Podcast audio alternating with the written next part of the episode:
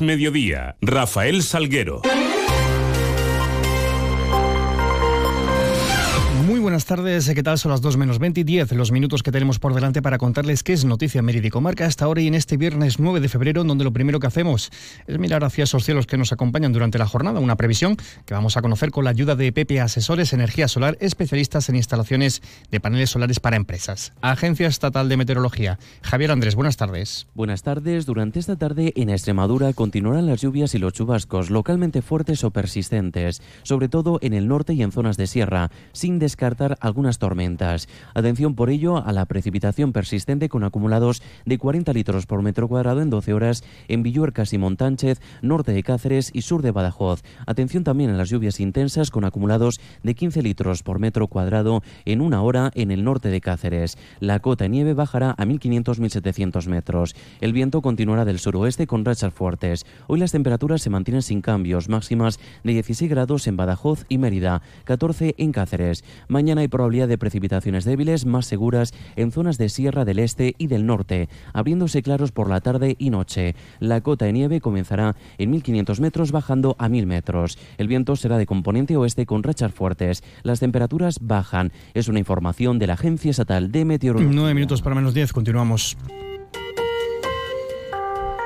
Cuarta jornada de movilizaciones agrarias. Eh, hasta ahora es más fácil relatar las vías despejadas que las que sufren incidencias. El objetivo hoy era cortar autovías de acceso a los grandes núcleos, sobre todo en Mérida fundamentalmente, y después eh, marchar con esos tractores por el centro de la ciudad colapsando la circulación, que es lo que está sucediendo ahora mismo en la capital eh, extremeña. Se cortaba, según informaba la DGT, la A5 en Proserpina y en Carija, en esa confluencia con la 66. También cortes en el Prado y la capital extremeña en torno a 300 agricultores a pie cortaban esta mañana esos puntos. Ahora intentan hacer lo mismo, bloquear, en este caso también a pie, la rotonda de agricultura que conecta la A5 con la A66. Esta, entre otros cortes que se producían, como decimos, a lo largo y ancho de la comunidad. El delegado de tráfico de Mérida, Felipe González, apelaba a hacer compatible ese derecho constitucional con la huelga y con la manifestación, con también el derecho constitucional a la libre circulación de los ciudadanos, respetando, apuntaba eso siempre, las movilizaciones. Cuando nos organicemos, nos concentremos, nos manifestemos, podamos convivir con otras personas que se quieren mover libremente, como decía al comienzo de la intervención. ¿no? Yo creo que esas concentraciones tienen que venir avaladas eh, por la delegación del Gobierno, con el visto bueno, para que otras personas sepan el día, la hora, el recorrido y puedan eh, adaptarse a las necesidades de su día a día y que no influyan negativamente en la visita al médico o, a la doctora o a la oncóloga. En cualquier caso, el dispositivo está preparado para cualquier contingencia apuntaba. Eh, tanto ya hemos mantenido reuniones constantes, tanto con la Guardia Civil, con la Policía Nacional, con la Fuerza de Seguridad del, del Cuerpo del Estado, eh, estamos en contacto de comunicación y coordinación.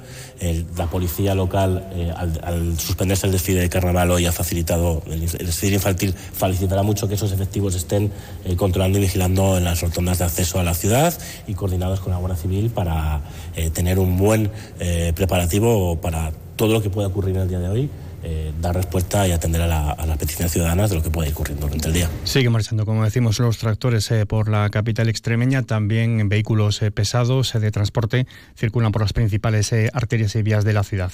Y todo esto en un viernes de carnaval. hoy, esta noche, comienza el carnaval romano. Ayer fue el fin, la final del concurso de agrupaciones y esta noche conoceremos a los ganadores en una noche donde, como decimos, se producirá también ese pregón que este año ofrecerá a partir de las 10 de la noche en la carpa de la Plaza de España, el artista Antoñito Molina, que después eh, ofrecerá además también un concierto. Eh, soy vuestro Antoñito Molina y no os podéis imaginar la felicidad que me da contaros que, tengo la suerte de, de, ser el pregonero del carnaval romano de, mi, de mi Mérida querida.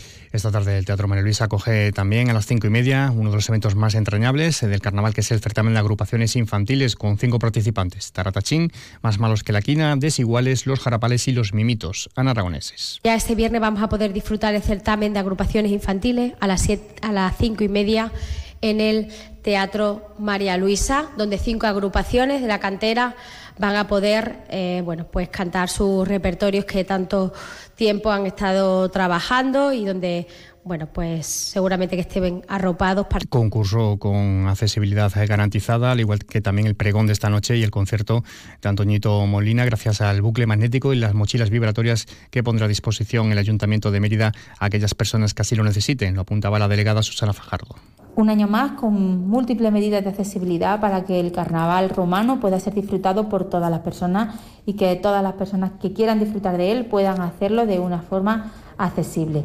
Eh, volvemos a contar este jueves en la final del concurso de agrupaciones con bucle magnético y mochila vibratoria.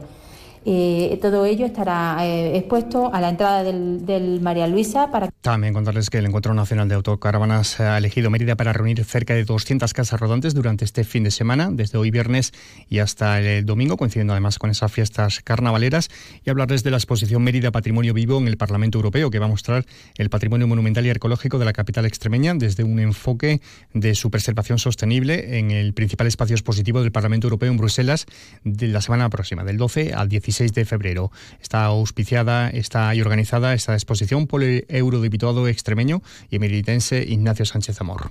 Y no se trata tanto en esas exposiciones de piezas originales, que siempre son muy complicadas de mover por todos los motivos de seguridad y de, y de seguro. Se trata de exponer políticas y la idea es exponer cómo una ciudad de tamaño mediano como Mérida eh, lidia con un eh, patrimonio que es una fuente enorme de ingresos y de interés, pero al mismo tiempo tiene que combinarse con la vida de una ciudad, por ejemplo, con la accesibilidad de las personas. Eh, Mérida es una ciudad que ha tenido un enorme éxito en sus programas de accesibilidad, tuvo un acceso europeo en un premio importante y esos son los tipos de cosas que queremos enseñar políticas allí. Tiempo ahora para repasar también la previa y la agenda deportiva del fin de semana, cosa que hacemos con la ayuda de nuestro compañero David Ferroto. Muy buenas, David. Muy buenas, Rafa. Fin de semana marcado por necesidades y movimientos a causa de los carnavales en el deporte regional. En Primera Federación, el Mérida viaja hasta Valdebebas para medirse al Real Madrid Castilla el domingo a las 8 de la tarde, con la idea de reforzar las buenas sensaciones de la jornada pasada y lograr una victoria que evite quedarse rezagado en la busca de la permanencia. En Segunda Federación abre la jornada el derby entre el Villanovense y el Yerenense el domingo a las 12, igualados a puntos y con el play-out solo un punto por detrás. Misma situación para el cacereño, que también juega a las 12 en San Sebastián de los Reyes ante el líder, algo que no se le da mal esta temporada. También a las 12, pero de Canarias, juega el Badajoz ante el San Fernando, con la necesidad de vencer tres meses después y recuperar sensaciones y distancia hacia la permanencia. Cierra la jornada el Montijo en Getafe ante el filial azulón a las 5 de la tarde y con el debut en el banquillo rojinegro del montijano Jesús Acevedo con la intención de continuar la racha positiva que lleva el equipo. En tercera arranca hoy viernes la jornada con el valverdeño Montermoso, pero el líder Coria será el domingo en Pueblo Nuevo a las 12 y el Don Benito a las 5 recibiendo al Moralo. En femenino el cacereño recibe a la Lama el domingo a las 12 en Pinilla y en baloncesto el Cáceres Baque de Arturo Álvarez viaja hasta Valladolid mañana a las 7 y el Miralvalle viaja hasta Mataró mañana a las 4 y media. Además se juegan los octavos de la Copa de Extremadura, Juvenil División de Honor, Fútbol Sala, Voley y mucho polideportivo. Gracias David, 1 y 48.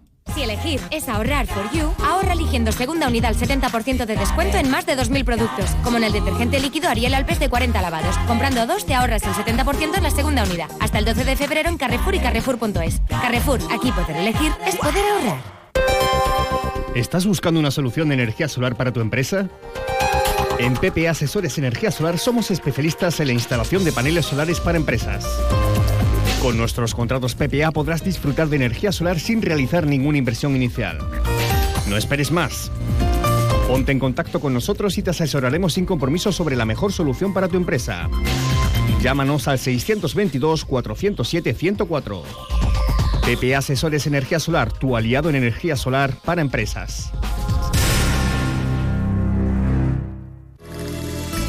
Ven a ver las nuevas exposiciones y los mejores precios en tu tienda de Chacinas Castillo. Te sorprenderás. Y de forma más breve, la Asociación de Comerciantes Emerita Gusto organiza su primer outlet urbano del 2024 con el apoyo del Ayuntamiento eh, y comenzará el miércoles próximo, 14 de febrero, y durará hasta el 17 de febrero con descuentos con 70 empresas y descuentos de hasta el 80%. El ciclo de cine de Harry Potter continúa en el Centro Cultural Santo Domingo. Hoy viernes eh, tendrá lugar eh, a partir de las 7 de la tarde la proyección de la quinta parte de esta saga, Harry Potter y la Orden del Fénix. Bueno, pues así, con escasos segundos para las 2 menos 10, ya saben que pueden seguir informados a través de nuestra web y de nuestras redes sociales. Les dejamos ahora con toda la información regional, toda la información de Extremadura. Pasen un feliz resto del día.